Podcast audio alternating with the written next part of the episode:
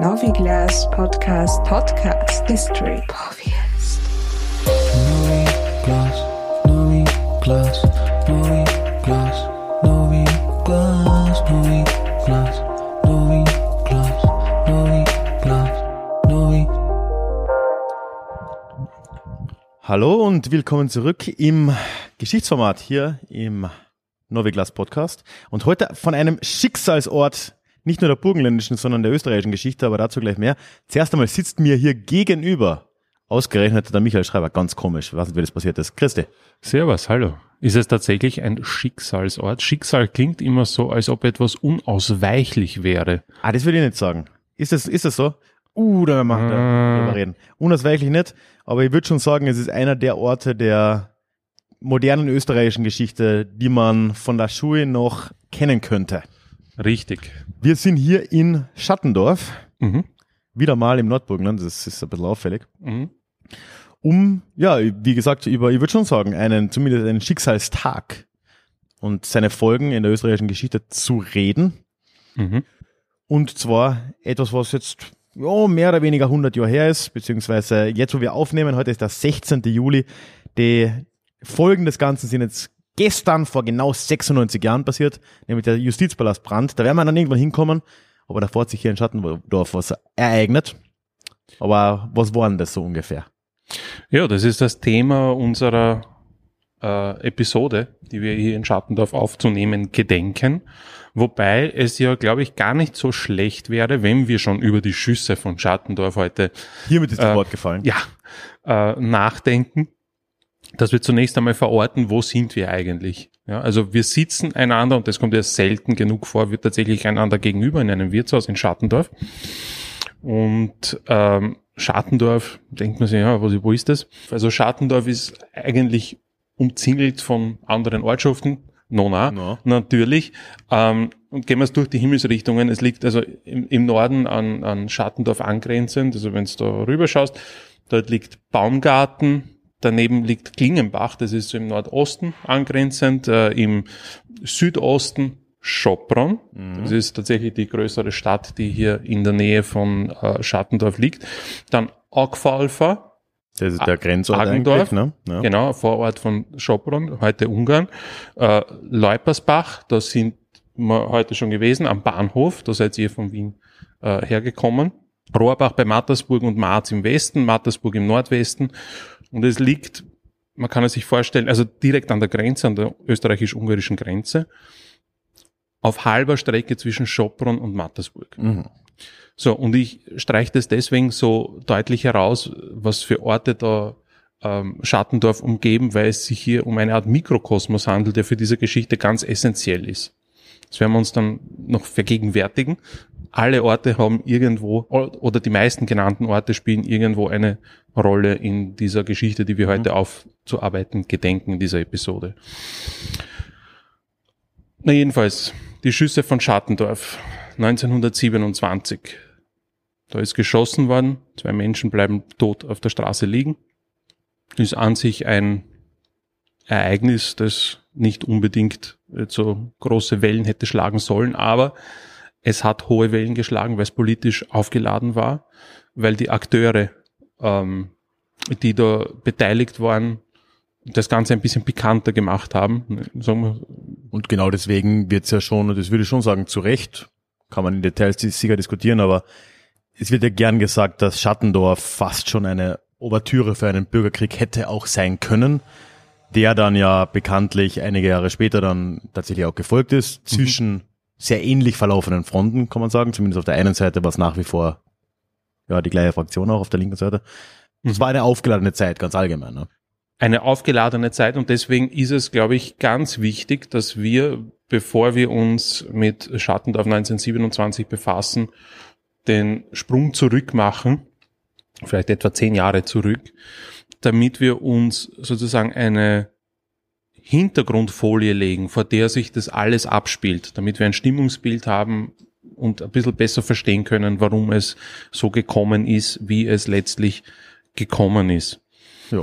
Und ja, wenn wir nicht ganz zehn Jahre zurückspringen, also 1927 minus 1909, dann sind wir im letzten Kriegsjahr des Ersten Weltkriegs 1918.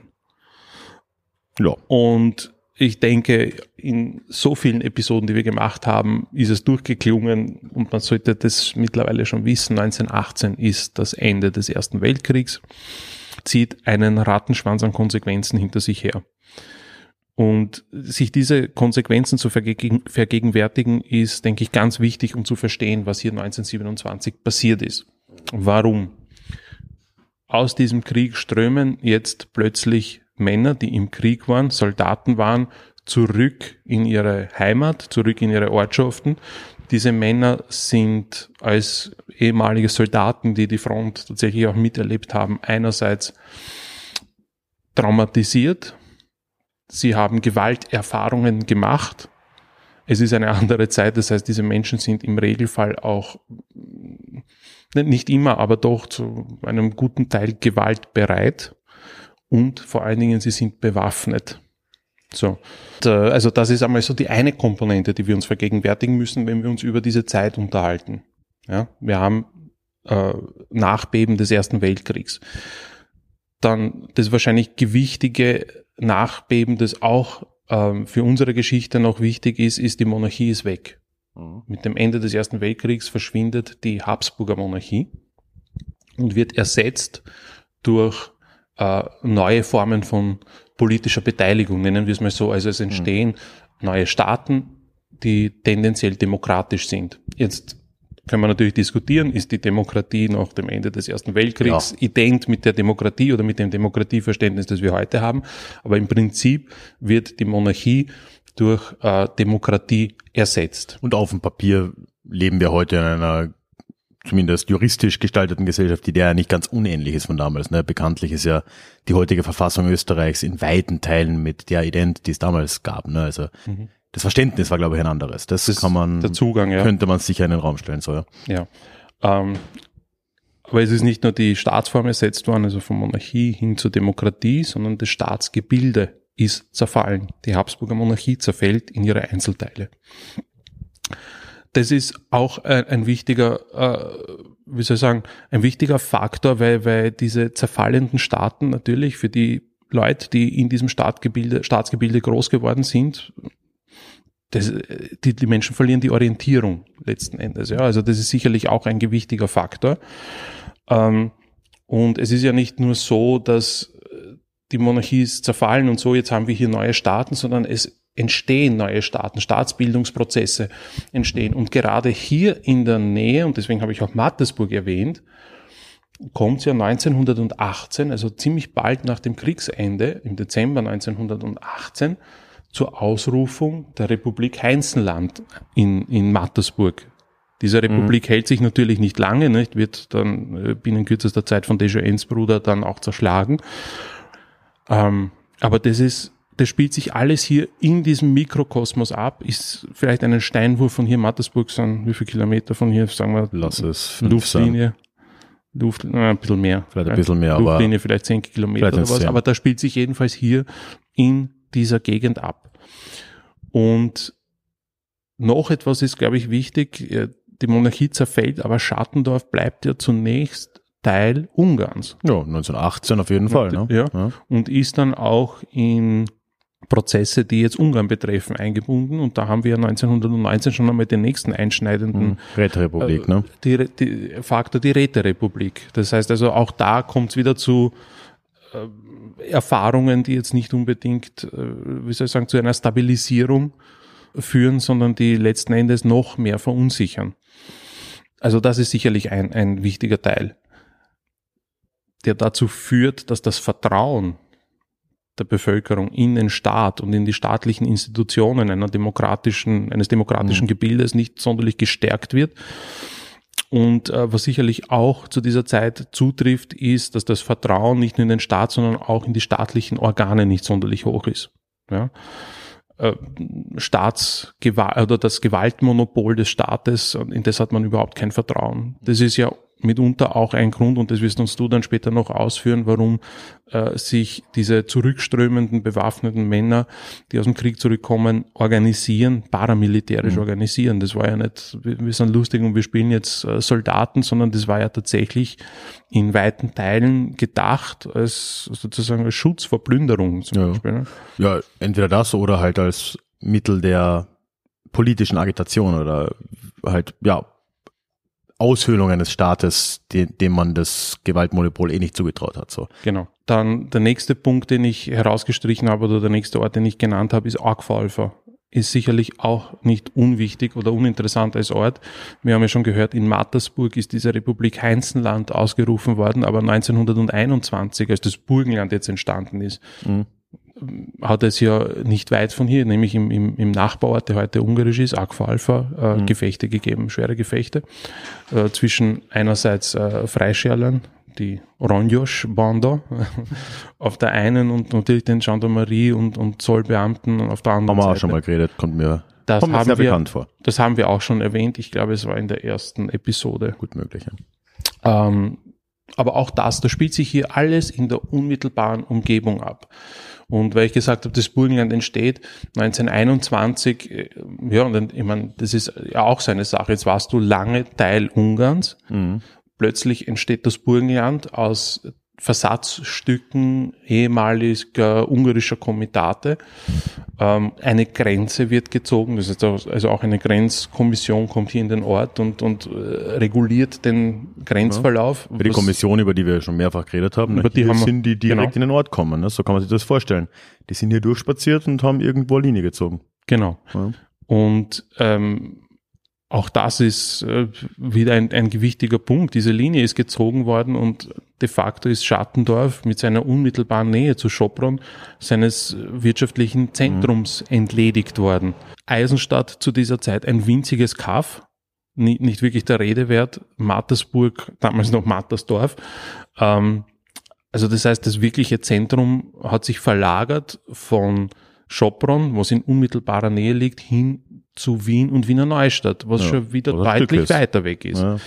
Ähm, also das ist sicherlich auch eine einschneidende Erfahrung hier in dieser Region, hier in diesem Ort, was glaube ich so als einer der letzten Punkte noch hinzugefügt werden kann. Jetzt bist du also Teil des Burgenlandes, ein frisch entstandenes Bundesland, angegliedert an einen neu entstandenen Staat in einer neuen Form der Mhm. Demokratie.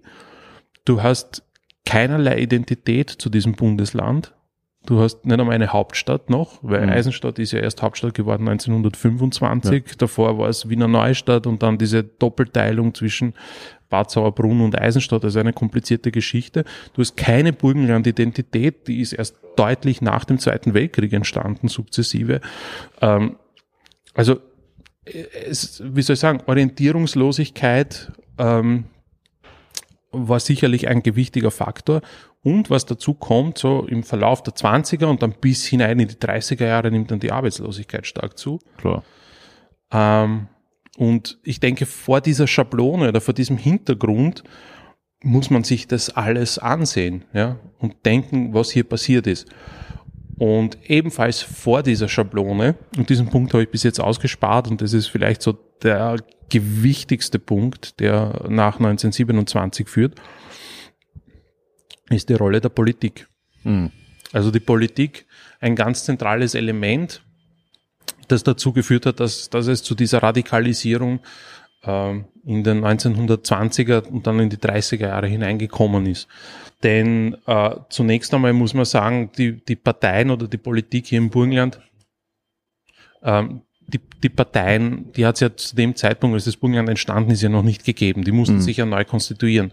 Und die erste Partei, die sich im Burgenland konstituiert hat, äh, das war die Sozialistische Partei, ist der B äh, hier im Burgenland, das war im Jänner 21, gefolgt dann von der Christlich-Sozialen Partei. Ähm, und im Dezember 1921 ist dann so äh, der Burgenländische Bauernbund entstanden, dazwischen äh, auch noch äh, die Großdeutsche Volkspartei und das war so mehr oder weniger diese burgenländische Parteienlandschaft. Was, was die politischen Umstände hier im Burgenland in den frühen 1920er Jahren betrifft. Die erste Wahl ist ja 1922 abgehalten worden, haben die Sozialisten gewonnen äh, vor den äh, christlich-sozialen. Und äh, der erste Landeshauptmann des äh, Burgenlandes, das war ein Parteiloser. Mhm. Das war der Alfred Rausnitz. Der ist allerdings nur ein Jahr später wieder zurückgetreten. Ja, die Politik zu dieser Zeit eigentlich äh, hat, wie soll ich sagen, zwei Werkzeuge gehabt in dieser Zeit, die, denke ich, auch für Schattendorf ein, eine wirklich essentielle Rolle spielen. Zunächst einmal die Medien. Mhm. Die Kultur, die wir heute haben, dass wir, meine, natürlich, du hast, du hast heute Zeitungen, die, die äh, einer parteipolitischen Ausrichtung folgen, ja, aber das ist nicht so extrem, wie es in der Zwischenkriegszeit Ja, so war. wie die Arbeiterzeitung halt einfach eine Zeitung der Genau. politischen Partei war, ne? das Zeit, Ja. die Zeitungskultur in der Zwischenkriegszeit war äh, parteipolitisch. Mhm. Ja, also die, die, die Zeitungen der, der einzelnen Parteien waren einfach das Medium, das man gelesen hat und nicht irgendeine Zeitung, die vielleicht politisch positioniert ist, aber wo das nicht ganz eindeutig Ja. durchkommt, ne, Ja. wie wir das heute ja gewohnt sind. Ähm, also das ist sicherlich ein Faktor, der auch zu einer Radikalisierung der Situation in den 1920er Jahren geführt hat. Ja. Das ist, denke ich, unbestritten. Und ähm, das zweite, glaube ich, wichtige Werkzeug dieser, das den Parteien in den 20er Jahren zur Verfügung gestanden hat, das waren die Paramilitärs. Ja. Also das war sicherlich ein ganz wichtiges Instrumentarium, um sozusagen der eigenen Position noch einmal Gewicht zu verleihen, oder? Da muss ich, glaube ich, noch mal ganz kurz den kleinen Schritt zurück zumindest wagen, weil ich glaube, das ist ja ein Thema, das hast du jetzt ja schön von der Lokalebene quasi hier in und um Schattendorf jetzt gegen Ende hin quasi zu diesem neuen Österreicher schon gezogen, diesen, diesen Strich. Aber das ist ein Phänomen, das weit darüber hinausgeht. Das ist etwas, was generell die Zwischenkriegszeit in weiten Teilen Europas, kann man schon sagen, sehr geprägt hat, war eben diese paramilitärische Organisation auf den Straßen, was aber wiederum ja wieder natürlich auch nur ein Symptom dieser sehr allgemeinen Gewalt ist, die ja da damals war, gepaart mit einer sch- schwachen Staatsgewalt. Ne? Und das ist etwas, was man eigentlich sofort ab dem Herbst 1918 ja überall in Europa, nicht überall, aber in vielen Orten in Europa so wahrgenommen hat. Ich will einfach nur so ein paar Schlaglichter jetzt drauf werfen, dass man einfach mal sieht, wie allgegenwärtig so diese Paramilitärs damals halt auch waren. Äh, Das hat in äh, Deutschland oder halt im noch immer so genannten Deutschen Reich, was dann später die Weimarer Republik war, aber immer noch Deutsches Reich ist, haben wir das im, in Form der Freikorps eigentlich direkt nach Kriegsende gesehen. Dort war es auch so, da gab es ja dann einen sehr sozialdemokratisch geprägten Neuanfang, sagen wir mal, diese Weimarer oder später dann Weimarer Republik. Da, gibt, da bilden sich sofort von den Menschen, die heimkehren, diese Freikorps. Tendenziell rechts bis rechts außen gerichtete Männer, die halt, ja, natürlich diese Erfahrungen im Krieg gemacht haben. Und das wird als politisches Vehikel jetzt wichtig. Ähnliche Sachen sehen wir in Italien zum Beispiel. Da haben wir die Arditi. Das, das war im Prinzip eine Ansammlung, genau wieder die gleiche Story. Menschen, die im Krieg waren, die heimgekommen sind, die waren zwar eigentlich theoretisch auf der Siegerseite. Dort hat man aber dafür immer vom Vittoria Mutilata gesprochen und wollte halt immer mehr so. Dann hat, haben sie die gebildet, würden dann ab 1919 unter Fasci di Combattimento bekannt werden und da, der Begriff Fasci dürfte uns ja da in die richtige Richtung leiten. Ne? Und so haben wir das auch in den äh, Nachfolgestaaten der Habsburger Monarchie. Ne? Wir haben das sehr stark in Ungarn. Da haben wir teilweise sogar jetzt schon in dieser Folge von de facto Freikorps gehört, ne? wenn wir da von den Kämpfen in der Umgebung hier gehört haben. Da wird der Kassen Deja Innsbruck. ja, das war ja im Prinzip auch ein Freischärler. Zumindest hat es die Armee, für die er gedient hat, nicht mehr so wirklich gegeben. Und ähm, das haben wir dann auch später unter Miklos Horthy in 1919, 20. Ja, und so haben wir das eben auch in Österreich. Und wir haben dann einen Prozess, und auch das ist gesamteuropäisch, wo dann aus diesen Ansammlungen an gewaltbereiten, nicht Demokratie begeisterten Menschen, wollen wir es mal vielleicht so ausdrücken, äh, immer mehr auch politische Vehikel werden und sie sich auch annähern zu den politischen Parteien. Und der Prozess zieht sich eigentlich überall, und da ist Österreich jetzt wirklich keine große Ausnahme, so über die ersten Jahre der 20er Jahre so hinweg, kann man sagen. Dass wir dann irgendwann, wenn man dann so 22, 23 äh, nach Österreich schaut, eigentlich sagen kann, ja, wir haben ganz klar, also auf der linken Seite ist das sehr deutlich, der Republikanische Schutzbund, der sich hier gebildet hat, ist quasi die Privatarmee der SP, wie war die? SDAP. SDAP, danke, Sozialdemokratische Arbeiterpartei. So. Und auf der rechten Seite haben wir diese Heimwehren, wie man im Plural nennen muss, weil sie weniger zentralistisch waren. Aber die haben sich auch sehr deutlich dem christlich-sozialen Lager angenähert, sodass man da auch sagen kann, diese Heimwehren werden zunehmend zu einer Privatarmee der christlich-sozialen. Und das ist etwas, was in Österreich jetzt ganz besonders, während das in anderen Ländern eigentlich weniger wurde, beziehungsweise in Italien wurde es einfach vereinnahmt vom Faschismus ab 22, da war das dann eigentlich ja, Staatspolitik. In Ungarn ähnlich. In äh, Deutschland verlieren die tatsächlich an Bedeutung, bis dann später in Form der SA das wieder quasi neu entsteht unter Sozialdemo äh, nationalsozialistischer ähm, Führung. In Österreich nehmen die eigentlich immer mehr an Macht zu und da haben viele der Faktoren, die du jetzt genannt hast, reingespielt. Diese Unsicherheiten, die ja nicht nur hier, sondern ja in gesamt Österreich äh, vor, vorhanden waren. Die wirtschaftliche Entwicklung natürlich auch, die ja überall äh, eigentlich die gesamten 20er über mit ganz wenigen Ausnahmen so um die Mitte des Jahrzehnts ziemlich miserabel war. Wir haben diese Zeit, wo ja Österreich Anfang der 20er eine Anleihe vom Völkerbund aufnimmt, die den Staat sanieren soll, was erstmal zwar auch geschieht, aber unter so starken Auflagen, da ist dieser, dieser Begriff Alpendollar, ne, dass dieser neue Schilling ja so stark gehalten wurde, um Inflation zu verhindern, dass dann im Endeffekt halt einfach die Wirtschaft komplett am Boden gelegen ist.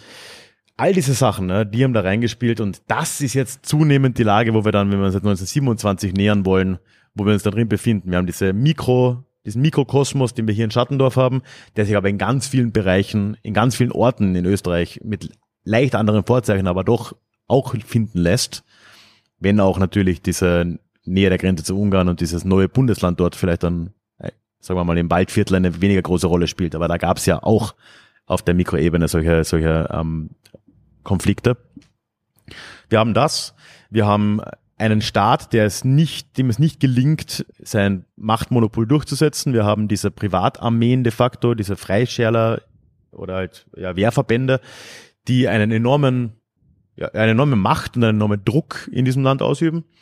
Und wir haben generell halt Zustände, wo wenig Leute hinter diesem Staat zu, ste zu stehen scheinen und wir eine extreme Gegenüberstellung haben. Und das ist jetzt, wenn wir das Jahr 1927 betreten, so ungefähr unsere Szene.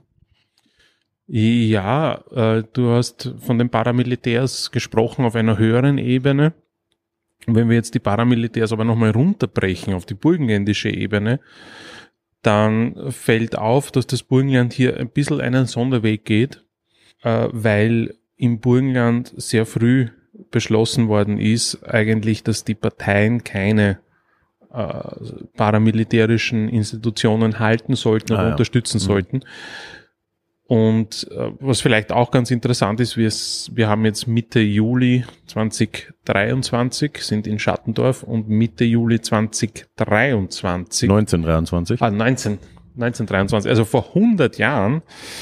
Ähm, heute ist der wievielte? Heute ist das 16. Der 16. Vor 100 Jahren und zwei Tagen, genau, äh, ist der Alfred Rausnitz, das habe ich schon gesagt, Mhm. zurückgetreten als Bundeskanzler und äh, statt ihm ist der Alfred Wallheim eingesetzt worden Landeshauptmann. als Landeshauptmann eingesetzt worden und äh, oder hat er dieses Amt übertragen bekommen. Und in derselben Sitzung ist eben von den Parteien beschlossen worden, dass man hier im Burgenland das nicht macht, keine paramilitärischen Einheiten unterhält und, und unterstützt. Zu den einzelnen Verbänden kann man natürlich auch was dazu sagen. Ähm, die christlich-sozialen hatten ihre Heimwehr, beziehungsweise im Burgenland äh, war das der Heimatschutzverband Burgenland, das war der wahrscheinlich mit Abstand größte, äh, die, die größte Institution ihrer Art mit, mit äh, knapp über 300 äh, Ortsverbänden. Also das ist schon eine gehörige Ja. Zahl, würde ich sagen. Die zweitgrößten, das waren dann die Sozialisten im Republikanischen Schutzbund in immerhin 61 Ortschaften oder mit 61 Ortsverbänden und die kleinsten, das waren die äh, Frontkämpfervereinigungen, äh, das waren 23 Ortsgruppen, zumindest von den nennenswerten, die kleinsten. Die zumindest Daneben die Schur parteiunabhängig waren als einziger dieser Verbände, ne? Ja, ja, sie hatten ähm, dann natürlich im, im Lauf der Zeit eine sehr große Nähe dann zum Nationalsozialismus, wobei es da auch äh, eigene Institutionen gegeben hat, die sind jetzt aber nicht so ins Gewicht gefallen, Mhm. SS, SA und so. Ja. Ähm, ja, diese, diese Verbände hat es hier in der, in der ganzen Region gegeben. Also wenn du sagst, was in Straßburg, Mhm. in Zagast, überall da, in Schattendorf natürlich auch, in Leupersbach. Ähm, beziehungsweise könnte man auch sagen, äh, in, in den Ortschaften rund um Schattendorf hat es eigentlich quer durch überall alle drei Vertreter gegeben. Die drei großen, also Heimwehrverbände hat es hier gegeben, Frontkämpfer und äh, Schutzbund. Ja. Also das ist schon eine heiße Zone. Deswegen habe ich das auch so als Mikrokosmos mit den Ortschaften benannt. Ähm, das gibt's andernorts im Burgenland nicht so. Da gibt's dann meistens zwei Institutionen oder nur eine, aber hier gibt's überall drei Institutionen pro Ort. Zumindest bis 23, ne? Genau. Gehen wir noch mal einen Schritt zurück ins Jahr 1923. Da, da gehen jetzt also die Parteien d'accord, dass äh, diese Wehrverbände im Burgenland äh, nicht unterhalten werden sollen. Und das hält zwei Jahre, Ah. dieses Abkommen. 1925 fängt es an, schon deutlich zu bröckeln. Interessanterweise, die, die das da brechen, sind die äh, Frontkämpfer. Ähm, und genau in dieser Region. Weil äh, Frontkämpfer natürlich eine äh, ziemlich eindeutige politische Linie gehabt haben, nicht? Also so wieder zurück zur Monarchie, wir wollen wieder zurück zu Ungarn. Und in dem Sinn war es natürlich sehr geschickt, die Bahnlinie zwischen äh, Wiener Neustadt beziehungsweise Mattersburg und Schopron zu besetzen. Deswegen ist entlang dieser Bahnstrecke in den Ortschaften äh, sind, sind äh, haben die, die Frontkämpfer versucht, äh, Fuß zu fassen und da sind dann die ersten Institutionen auch entstanden. Beziehungsweise später dann auch in, äh, in Burgenland-kroatischen Ortschaften, in Nikic hat es Frontkämpfer, äh, eine Frontkämpferinstitution gegeben, in Oslip hat es eine Frontkämpferinstitution gegeben, aber tendenziell war das halt ein Phänomen, Nordburgenland bis, in das, bis ins Mittelburgenland hineingestrahlt hat. Im Südburgenland war das dann schon nicht mehr so ganz so stark.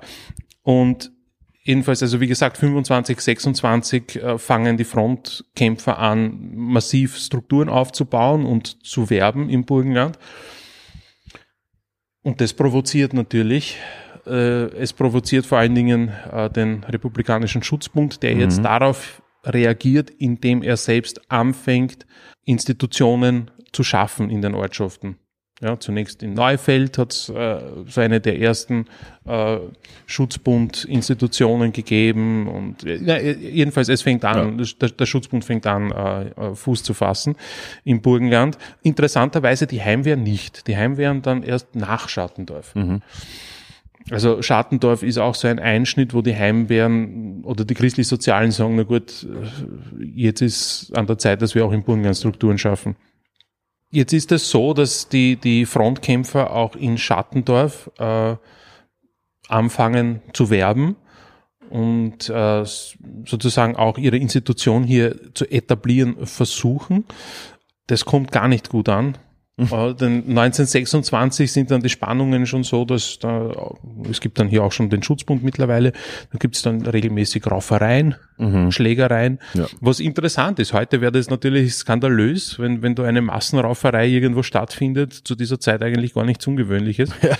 Also, man hat sich gerne mal eins auf die Nase gegeben. Wobei am Feuerwehrfest gestern waren wir nicht, wer weiß, ne? Wer weiß, was da abgeht, aber ich glaube, wenn es eine Massenschlägerei gegeben hätte, dann wäre das in allen Nachrichten. Hm. Ähm, in den 20er Jahren war das nicht einmal eine Meldung wert. Ja. also, naja. Also das, das ist so die, die, die Ausgangslage 1926. Und ähm, wie gesagt, diese Spannungen potenzieren sich zunehmend.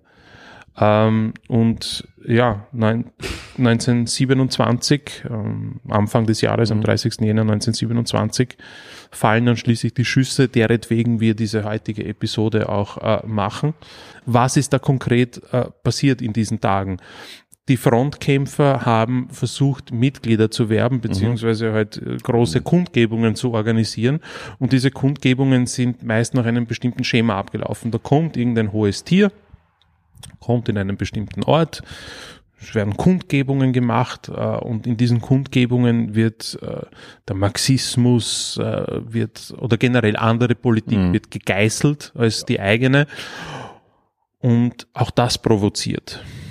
Ja, und genau so etwas war auch hier in Schattendorf 1927 vorgesehen an diesem 30. Jänner. Eine solche Kundgebung, wo wieder die, die Sozialisten gegeißelt hätten werden sollen, verbal Kämpfer. Ja. und von den Frontkämpfern. Und das ist im Ort zumindest bei, den, bei der SDAP auf Ablehnung gestoßen und man hat dann sozusagen versucht, eine Gegenveranstaltung zu machen.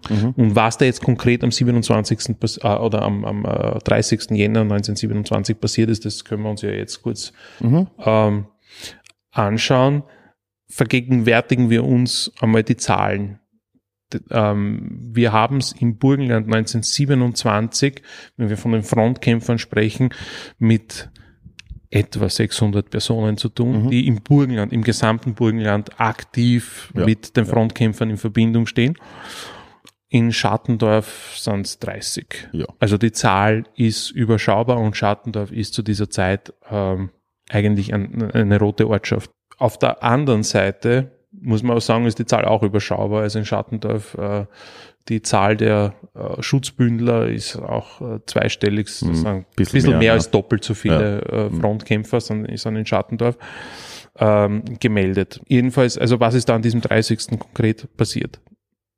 Es war von den Frontkämpfern vorgesehen, eine Kundgebung abzuhalten im Gasthaus German. Das war so, das ist von da, wir waren vorhin da, vielleicht 100 Meter von hier. Da wird es ein paar Fotos geben. Der Konsti, der uns ja heute hier begleitet, unser Zensor, er wird noch zu Wort kommen, hat ein paar schöne Fotos, ich glaube auch von uns gemacht, wie wir da davor stehen und wild gestikulieren. Dann kann es nicht schön sein. Nein, schwierige Geschichte.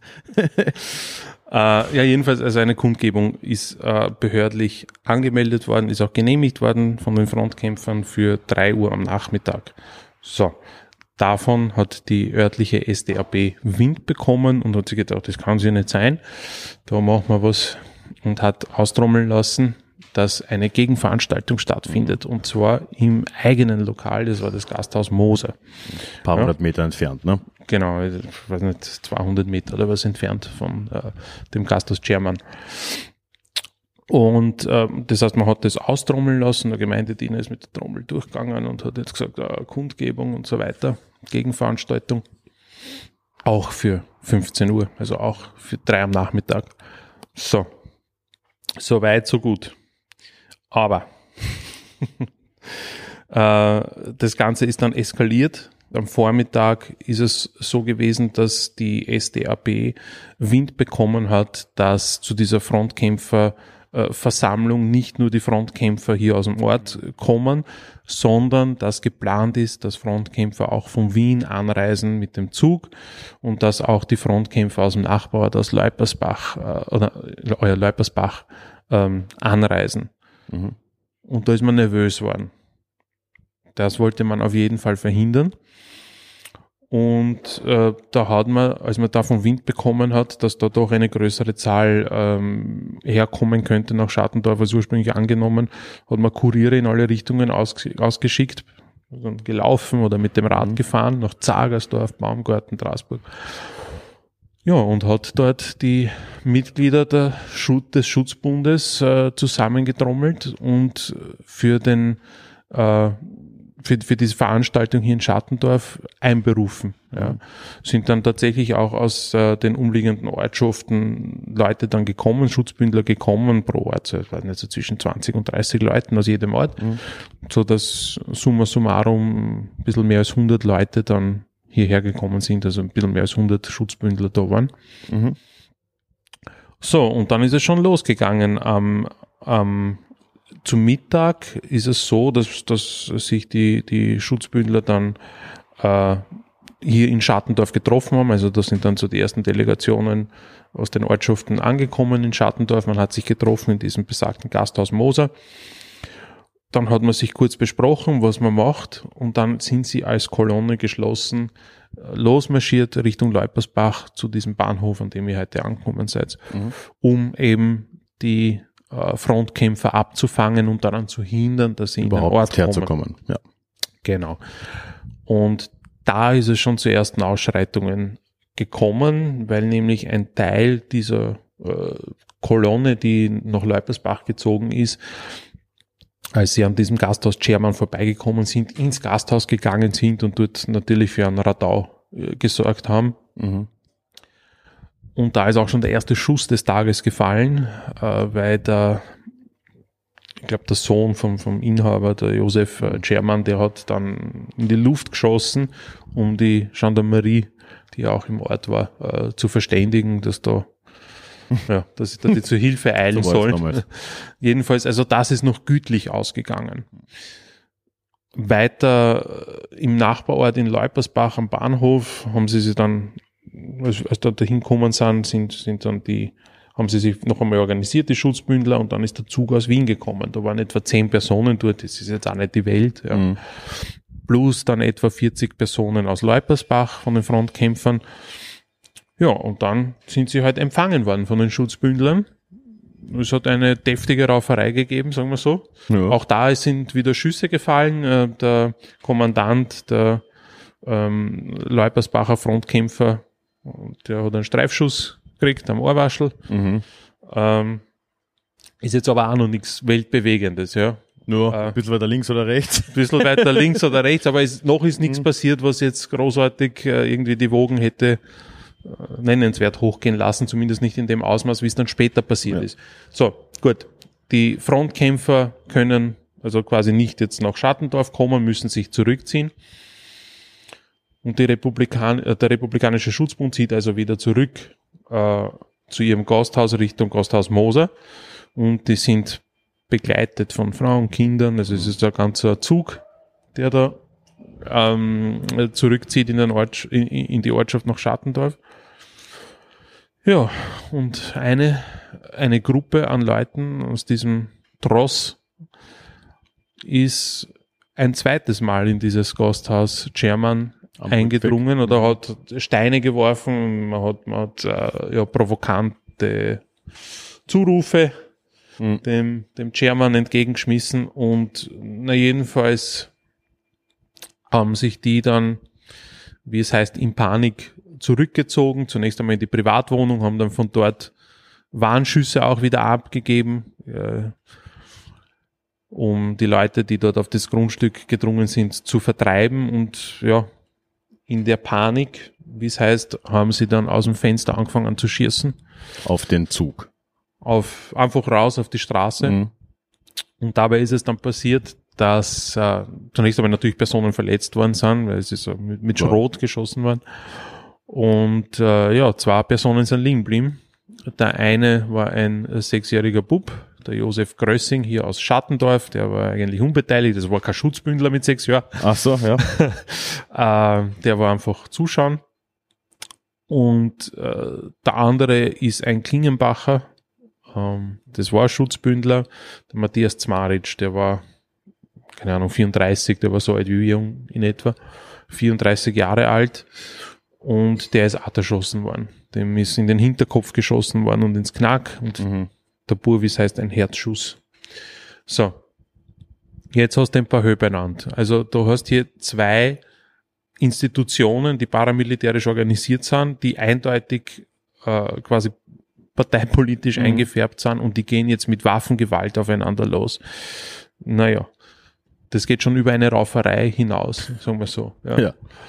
Ähm, und das hat dann die, die Wogen hochgehen lassen.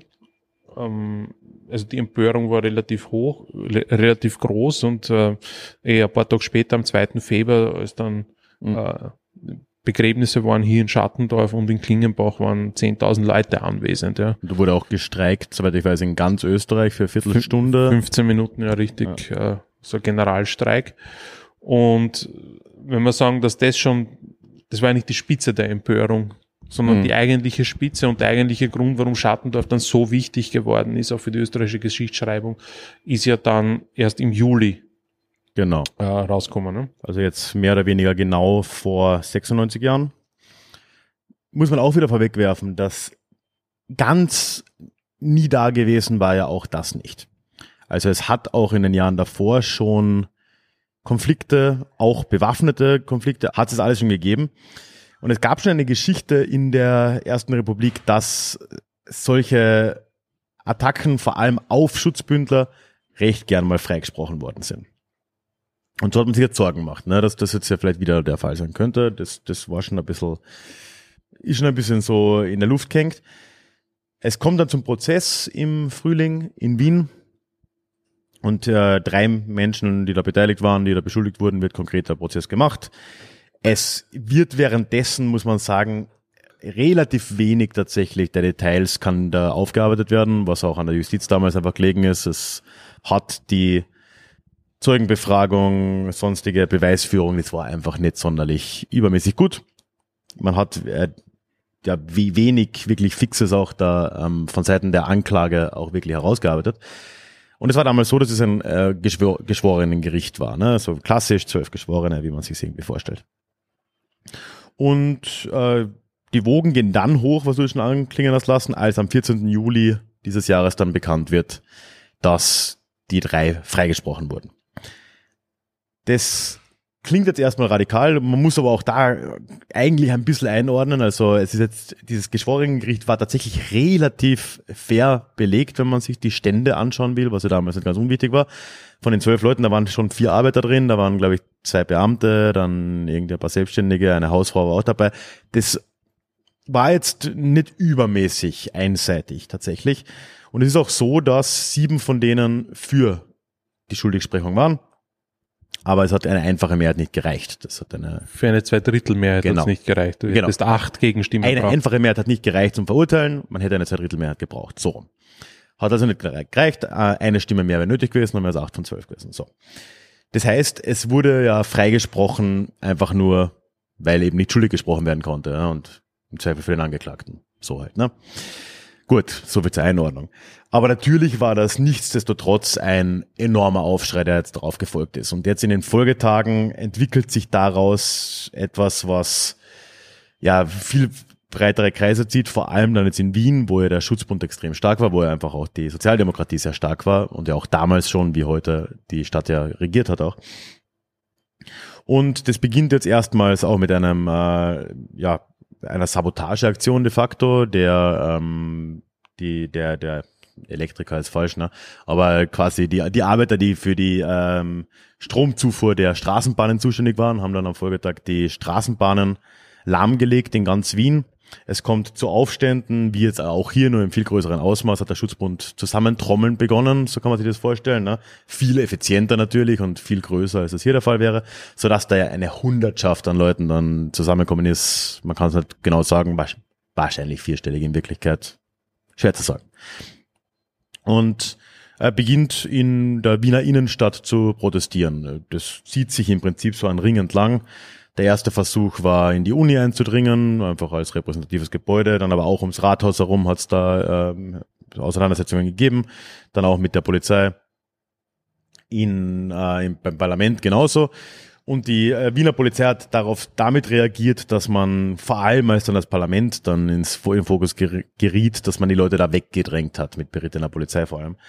Und so mehr ungewollt als geplant, von beiden Seiten eigentlich, weder die Polizei noch die Schutzbündler hätten es wirklich geplant, sind sie dann irgendwann da quasi direkt, wenn man jetzt aufs Parlament oder auch heute noch, ist links davon der Justizpalast und der Platz davor. Da haben sie sich dann irgendwann wiedergefunden. Man muss jetzt sagen, das klingt dann immer so, und das habe ich auch irgendwie entweder falsch gelehrt kriegt in der Schule oder zumindest falsch abgespeichert. Es ist nicht so, dass im Justizpalast dieses Urteil gesprochen worden wäre. Das hat damit überhaupt nichts zu tun. Der Justizpalast war viel höhere Ebene. Das hat damit nichts zu tun. Aber natürlich war es symbolisch schon ein sehr passender Ort, hat sicher nicht dazu beigetragen, dass da jetzt die Wogen sonderlich geglättet worden wären. Ja, und jetzt haben wir dann eben eine relativ große Menge an Hunderten von äh, Schutzbündlern und Sympathisierenden vom Schutzbund, die dort eben sind und die jetzt beginnen, in den Justizpalast einzudringen. Es werden Steine geworfen und dann wird relativ schnell das erste Feuer gelegt. Wir haben äh, mehrere Feuerherde dann im, im Justizpalast im Laufe dieses Tages. Die Feuerwehr rückt zwar heran, wird aber von der Menge auch sehr aktiv daran gehindert zu löschen. Also auf verschiedenste Art. Also da werden Schlauch, Schläuche durchgeschnitten, da werden dann wenn irgendwann mal erfolgreich irgendwo mal ein Schlauch steht, dann sind alle anderen Hydranten geöffnet worden, dass dann irgendwie ein Druckabfall stattfindet. Also wirklich so alle möglichen Schmähs.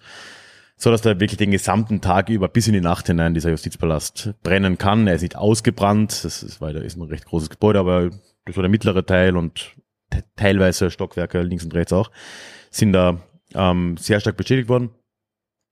Ja, und im Endeffekt kommt es dann jetzt zum sehr bis heute ja zur sehr recht äh, fragwürdigen Entscheidung der Polizei unter ihrem Präsidenten, Johann Schober war das damals, ähm, durchaus bekannt dafür, kein Freund des Schutzbundes zu sein, also das wird jetzt nicht überraschen, der dann eigentlich im Alleingang da sagt, na okay, das wird jetzt mit Gewalt geräumt.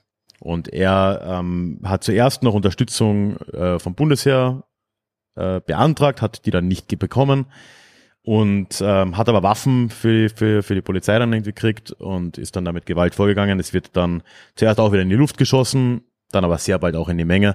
Ja, und am Ende sterben da ähm, es 89 Menschen, wenn ich das jetzt gerade richtig im Kopf habe. Und Hunderte werden verletzt. Hunderte werden verletzt. Auch fünf äh, Sicherheitskräfte sind darunter, äh, die da sterben. Die allermeisten sind aber Demonstrierende, aber wirklich Hunderte Verletzte auf beiden Seiten. Also das ist ähm, wirklich ein, ein enormes ja, ja, Gemetzel de facto gewesen, bis sich dann halt die Leute zurückziehen und dann in der Nacht ist dieser Platz de facto dann geräumt und damit auch der Justizpalast ähm, gelöscht und so weiter und so fort.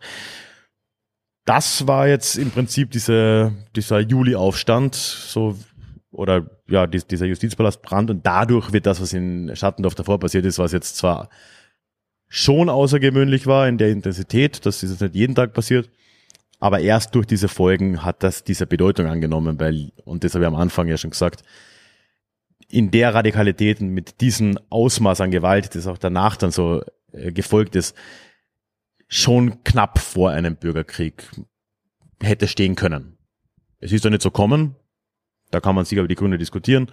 Aber ich sag mal, die ähm, verschiedenen Seiten haben sich auch dann äh, sieben Jahre später noch nicht unbedingt besser vertragen und dann ist der Bürgerkrieg gekommen. Also das war schon etwas, was dann immer wieder aufgeflammt ist und was wir hier das erste Mal in der Form eben auch gesehen haben.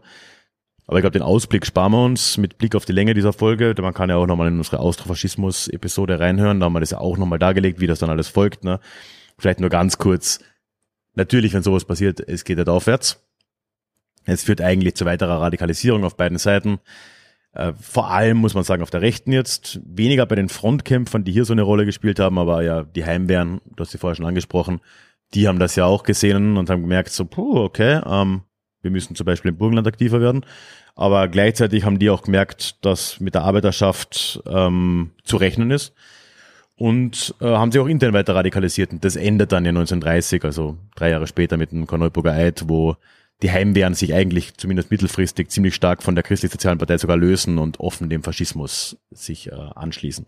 Mhm. Aber gut, das greift jetzt voraus, aber deswegen ist Schattendorf mit diesen ganzen Folgen, also das Gesamtsystem hier, was wir jetzt versucht haben aufzubreiten, schon einfach so ein prägender und bekannter Begriff in der österreichischen Geschichte und nicht zu Unrecht. Mhm.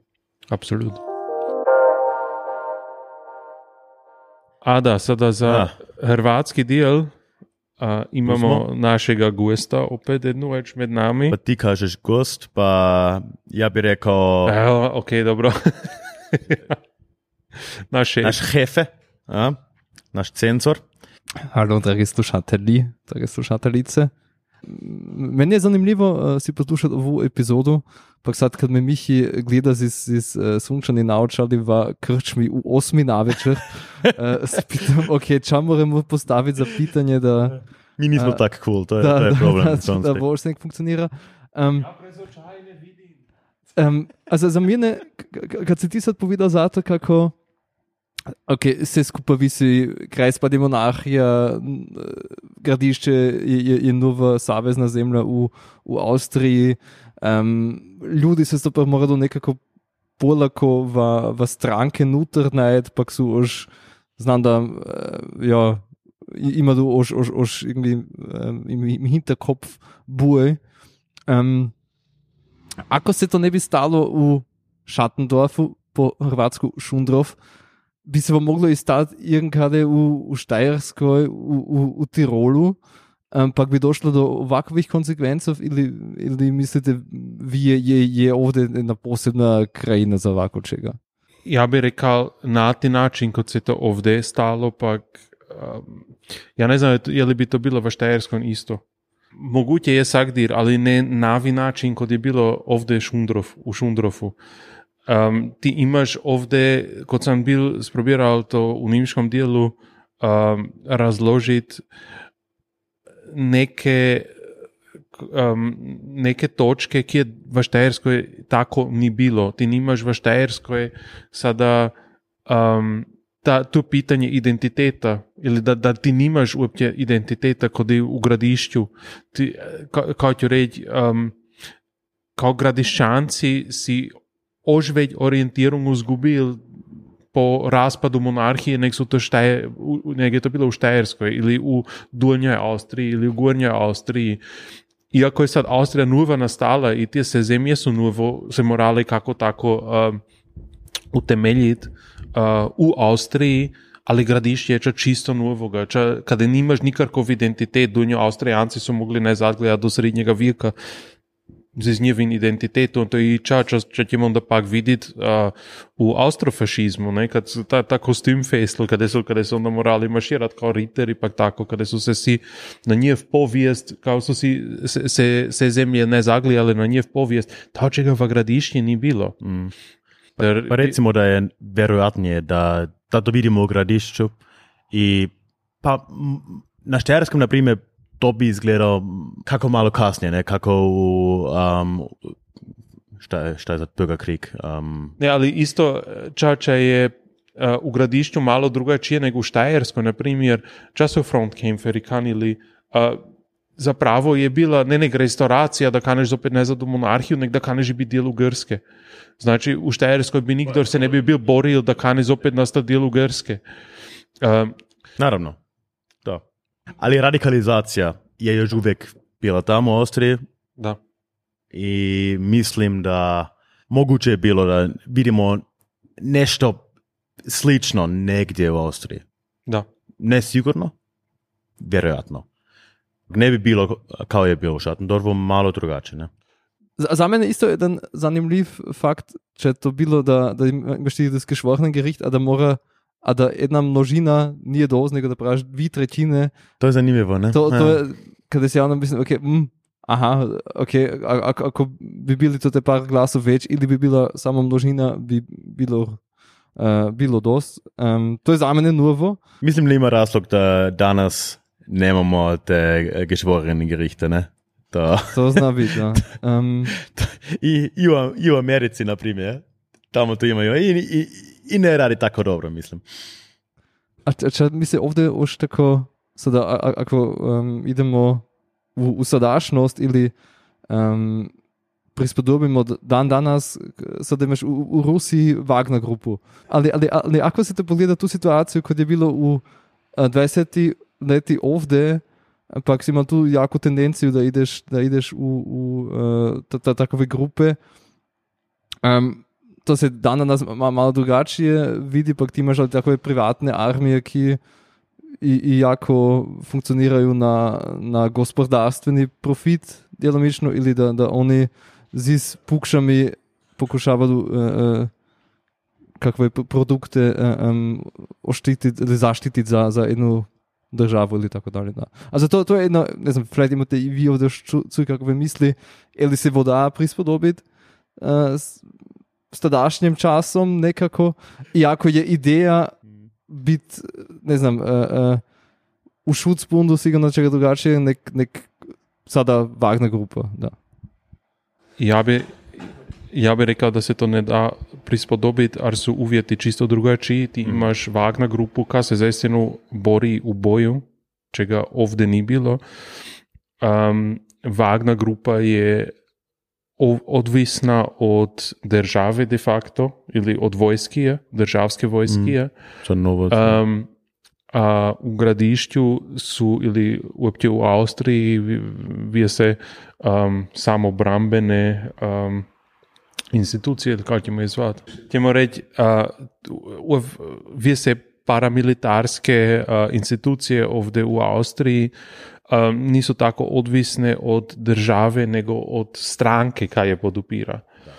To je, zna, zna, znači ti imaš razlike u ovisnosti, ti imaš razlike u tim da se, da, da ovdje de facto ni bilo boja u Austriji, v, v, kada bi se bili zamišali, a Wagner grupa se bori u boju. Je li je to sada u Ukrajini, je li je to markade u Afriki ili markade, ti se tamo pošaje kad je buej. Pa ti se i tamo pošaju kad more do stvari načiniti, ki je sada vojska ne more, ti more do dicu postrijati kako tjedu, de facto, znaš. A to je, to je što bi ja rekao jedna, um, jedna velika razlika, tako da se to ne more tako prispodobiti. Ali recimo vidimo da ideja neki paramilitar, to još uvijek imamo. Ne? Danas je drugačije, Wagner grupa ni, nije kao e, recimo Schutzbund, naravno nije, pa to je za profit in blizu države i sve to. Ali još uvijek to vidimo u svijetu i, i to je, samo se ufamo da to, to ne, ne vratimo ne, u, u Austriji. Jer u, u Mačarskoj, na primjer, to smo već vidjeli, ne, neke, uh, šta je bilo, uh, ta je Jobika, uh, Garda, ne, i, i, i takve stvari. In to je, to mislim, da je, da je bliže tega, um, kar smo imeli uh, v Avstriji. Ne. Da, da, da. Pa mislim, da je to dosta za danas.